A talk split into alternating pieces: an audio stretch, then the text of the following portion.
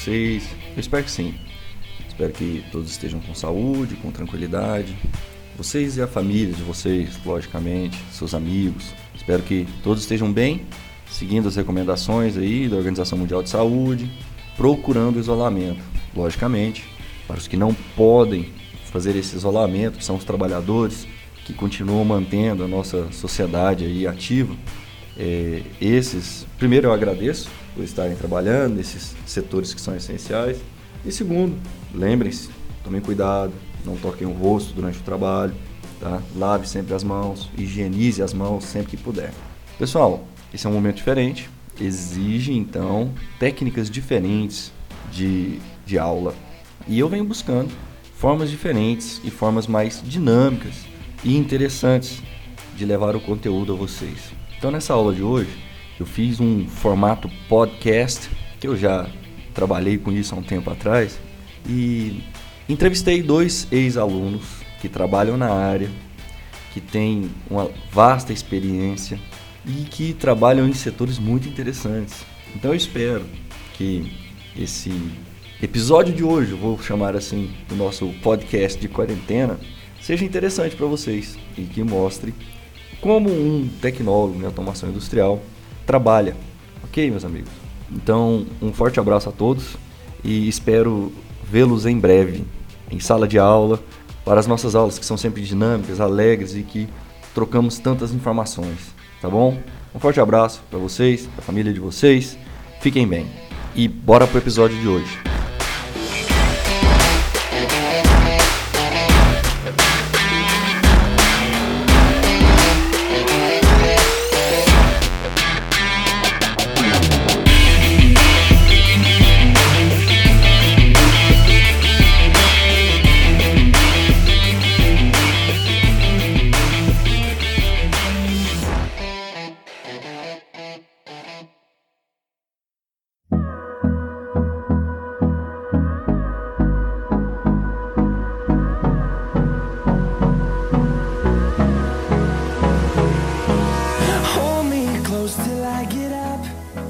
Olá, meus amigos, sejam bem-vindos a essa aula diferente, para um período diferente. Né? Hoje o assunto é automação industrial e eu chamei alguns ex-colegas de trabalho, ex-alunos da instituição, para falar de sua experiência profissional na área. Chamei meu amigo Júlio César, tudo bem, Júlio? Opa, boa noite, Nélio, boa noite, pessoal. Eu. E também chamei meu amigo Samuel Meirelles, tudo bem, Samuel? Opa, tudo bem, Nélio? E aí, pessoal? É isso aí. Esses dois amigos formaram na instituição e trabalham na área. Então a ideia é passar para vocês um pouco dessa experiência profissional e mostrar o, a quantidade de funções que um tecnólogo em automação industrial é capaz de executar. É, eu separei para esse primeiro momento da aula que cada um se apresente e, e fale o, qual o seu trabalho desenvolvido. É, primeiro vou passar a palavra para o Júlio. Então, Júlio, você tem trabalhado de quê? Então, eu trabalho no Instituto Senai de Automação, que é o bloco ao lado aí do, do Senai, né, do Senai Tulo Bolonha. Eu trabalho na área de automação, mais em específico na área de desenvolvimento de projetos de inovação. Então, como que funciona? Um, um cliente, ele chega para nós com uma ideia, um projeto que ele gostaria de desenvolver, porém esse cliente não tem braço para desenvolver, não tem é, a sabedoria suficiente, não tem equipamento, então ele não consegue desenvolver por si só a ideia que ele, que ele traz. Então nós é, escutamos a ideia do cliente, adequamos aquilo que condiz com a realidade, porque tem muitas coisas que assim fica meio fora, né, que não dá para ser desenvolvido, ainda mais pelo prazo curto que nós temos para desenvolver qualquer projeto. Então, nós adequamos ele a uma realidade, adequamos a realidade também do, da aceitação do mercado também, algo que seja condizente com o que o mercado pede, e desenvolvemos a solução para ele. Nós desenvolvemos é, protótipos, nós não fazemos produto em escala, nós não fazemos produção, somente protótipo. Júlio, você falou de, de, de adequar para o prazo. Qual que é o, a média de prazo que vocês têm para pegar a ideia e transformar ela em um protótipo? Então, varia, é, varia bastante. Tem projetos que são contratação direta, que esses são mais abertos, mas em torno na faixa de uns três anos, dois a três anos. Dois a três. O mais longo que você já pegou durou quanto tempo? Dois anos e meio. Hum, entendi. Você trabalha então desenvolvendo a ideia de um cliente, né? Então Isso. eu posso imaginar que trabalha com diversos equipamentos, né? Desde microcontrolador mais simples até o CLP mais complexo, certo? É, basicamente sim. Nós trabalhamos lá com uma, uma gama de projetos que esse não tem muitas ligações entre eles, né? Um exemplo, nós trabalhamos uma vez desenvolvendo um projeto que é para uma empresa que ela precisava fazer o tratamento de água. Em outro momento, nós estávamos desenvolvendo um projeto é, de fazer uma empilhadeira automatizada. Então, assim, são projetos que não têm ligação entre si, mas que nós desenvolvemos os dois. Em um deles nós usamos o CLP e outro nós usamos um microcontrolador. Nessa turma que a gente está gravando esse áudio, eu contei a história da central de tratamento e contei inclusive a coincidência que foi toda a pesquisa que foi feita para criar o equipamento e depois aparece um vídeo bem didático lá no Manual do Mundo explicando o processo, não o equipamento, né? Mas o processo, aquele que a gente teve que estudar e, e buscar a informação assim, quase que do nada, né? Logo depois aparece um é, vídeo, uma coincidência muito grande, né? Não, impressionante como isso não aconteceu, não foi só uma vez, né? É. Mas vários projetos aí tiveram é, isso daí também. É, mas depois a gente fala mais sobre um, algum projeto aí. Deixa eu apresentar o Samuel também. Apresentar não, né? O Samuel vai se apresentar. Então, Samuel, diga lá qual é o seu trabalho, o que, que você vem fazendo. Opa, é, então, atualmente, como você disse anteriormente, eu estou morando nos Estados Unidos e eu estou trabalhando na Tesla, na fabricante de carros, né, carros elétricos. É, e a minha posição lá hoje, é, eu posso dizer em português que seria como um técnico de manutenção. Uhum. Uh, eu atuo, atuo é, na área dos, dos robôs, no Model 3. A minha função lá, basicamente, é manter os robôs rodando, funcionando e toda qualquer tipo de manutenção é, eu, eu realizo ela e qualquer tipo de problema também eu tenho que solucionar ele, seja físico, de, de peças, de equipamentos ou software, programação, eu tenho que estar pronto para resolver isso. É, você traduziu para técnico, mas você desenvolve um trabalho que vai além disso, né? No caso, então. É, eu não, não sei, é porque realmente eu não sei como que é, traduziria isso, mas uhum. é, como um técnico de uma. É, o, áudio, o áudio deu uma perdidinha. Uh, então, uh, sim, trad traduzir para técnico de manutenção, porque uh, não, não sei como falar isso eh, de outra forma. Mas sim, o conhecimento exigido para essa função é, é, bem, é bem maior do que o nível técnico, com certeza. Uhum. É, e você pode falar isso porque você tem os uh, uh, uh, os dois cursos, né? Você tem o técnico e o tecnólogo, certo? É, eu tô vendo aqui o Model 3 aqui. É, o Model 3 é um carro que, segundo o site aqui, faz de 0 a 60 milhas por hora em 3.2 segundos. Tem dois motores e o, o, o negócio é bem tecnológico mesmo, né? Então você mexe nos robôs que fabricam esse carro. É isso que você está falando? Isso. Eu fico na linha de montagem. Eu dou manutenção dos robôs que fazem a montagem do, do corpo dele. A gente fala que a primeira parte é o body shop, que é a montagem da, da, da carcaça dele. Depois ele vai para pintura, vai para montagem interior do, dos motores e acabamento. Mas eu fico na primeira parte. Esse aqui é um. Nossa, o painel dele é uma tela de 17 polegadas. O que, que é isso? O negócio é gigante. É, o Model 3 parece uma televisão saltando para fora, né? Uhum. É legal. É, os outros já é, são embutidos no painel mesmo. O Model 3 é o único que tem essa, essa tela para fora. Aí. bem grande, bem legal. Inclusive você pode é, jogar até videogame enquanto o carro dirige sozinho para você. Você tá de brincadeira. É mesmo. bem legal. É, deixa eu te falar, como é que você entrou aí, cara? Fala pra, fala pra galera aí, como é que foi o processo para entrar aí? Cara, então, quando eu cheguei aqui, uh, eu comecei a trabalhar em um outro lugar, na indústria também, só que era uma indústria alimentícia, né, de, especificamente de doces. Eu, lá eu estava trabalhando realmente de técnico de manutenção mesmo. Então, assim, uh, aí com o tempo, eu, aqui tem um, uns sites de, de, de cadastro de, é, de currículo, igual tem no Brasil mesmo. E eu fiz esse, esse, esse cadastro do meu currículo lá. E um certo dia o pessoal me ligou: Ah, aqui é da Tesla, a gente interessou no seu currículo, eu queria marcar uma entrevista com você. Aí eu falei: Uai, é trote, né? Mas vamos lá.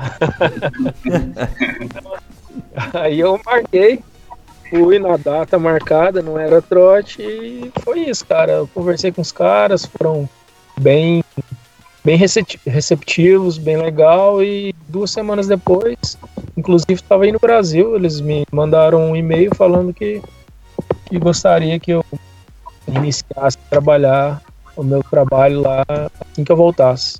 E foi isso, cara. Foi bem, bem assim, foi bem surpresa mesmo para mim. e deu bem certo, foi bem legal. Tô gostando bastante, inclusive. Você lembra quais foram as exigências que eles fizeram aí pro, pro, pro emprego?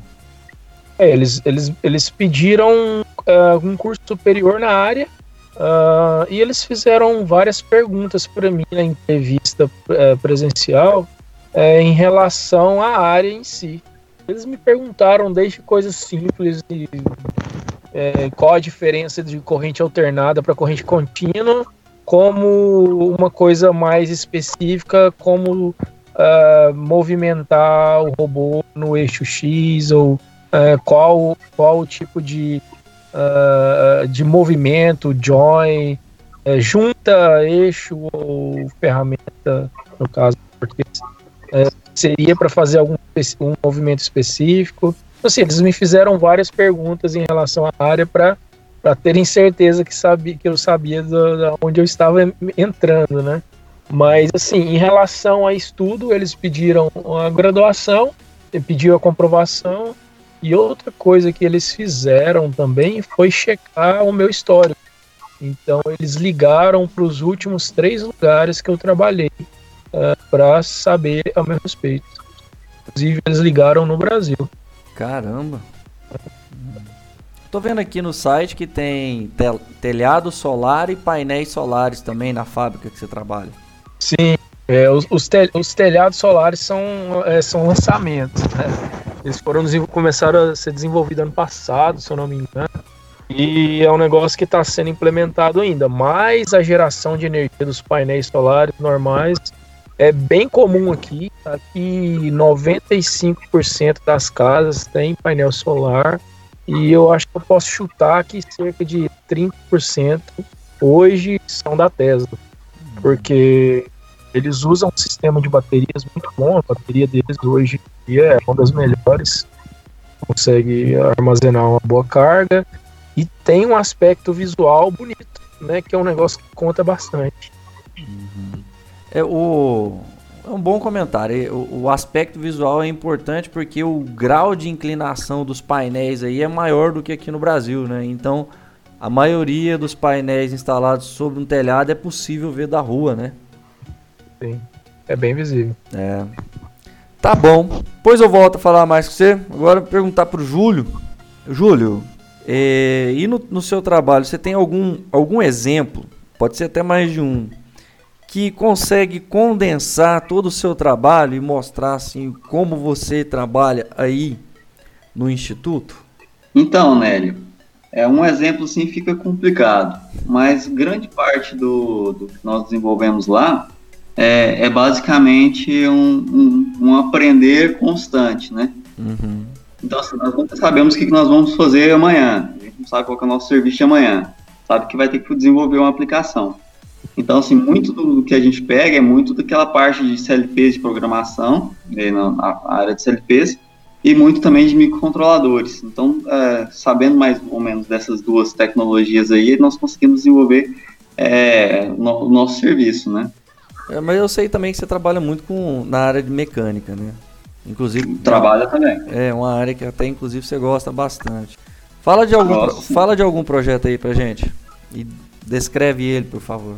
Então, eu vou dar o um exemplo aqui da, da empilhadeira automatizada que nós desenvolvemos lá que nele eu tive uma, por, uma pouca participação na, na, na área mecânica, mais é, fazendo montagens mesmo de, de, mangueiras, conexões hidráulicas, mais, mais nesse quesito mesmo.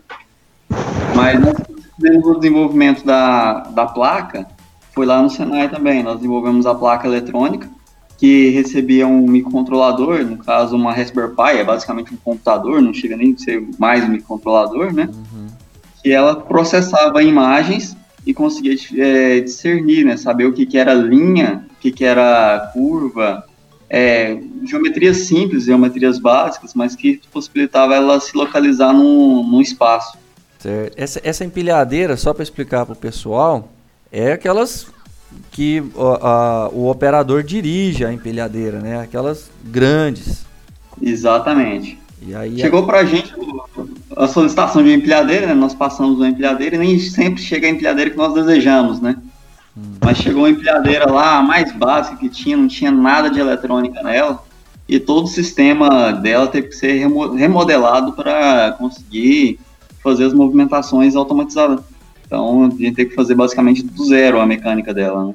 E aí mecânica você... e é elétrica. Aham. Ah, eu, eu, lembro até que você teve que refazer o, até a carcaça da, da empilhadeira, não foi?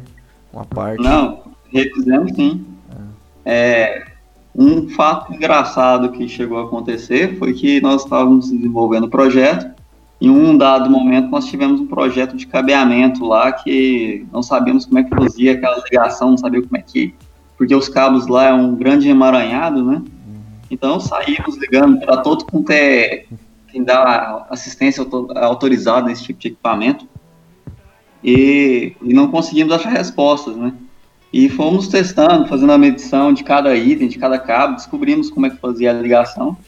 E pouco tempo depois, uma das pessoas que, que nós ligamos perguntando como é que funcionava, nos ligou novamente perguntando como é que fazia uma certa alteração no, no equipamento.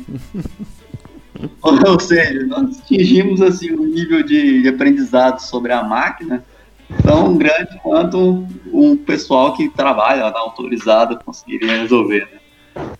Entendi. Ela, ela opera sem. Ela opera por inteligência, né? Seguindo faixas no chão, não é isso? É isso que você falou, que ela reconhece a geometria simples. É uma linha no chão e ela consegue ver esta linha com a câmera e tomar decisões, não é isso? Isso, basicamente é isso mesmo. Porque nós partimos do pressuposto que todos os galpões já vêm com marcações. Essas marcações elas dividem as baias, né? No caso seriam as ruas do, do, do galpão.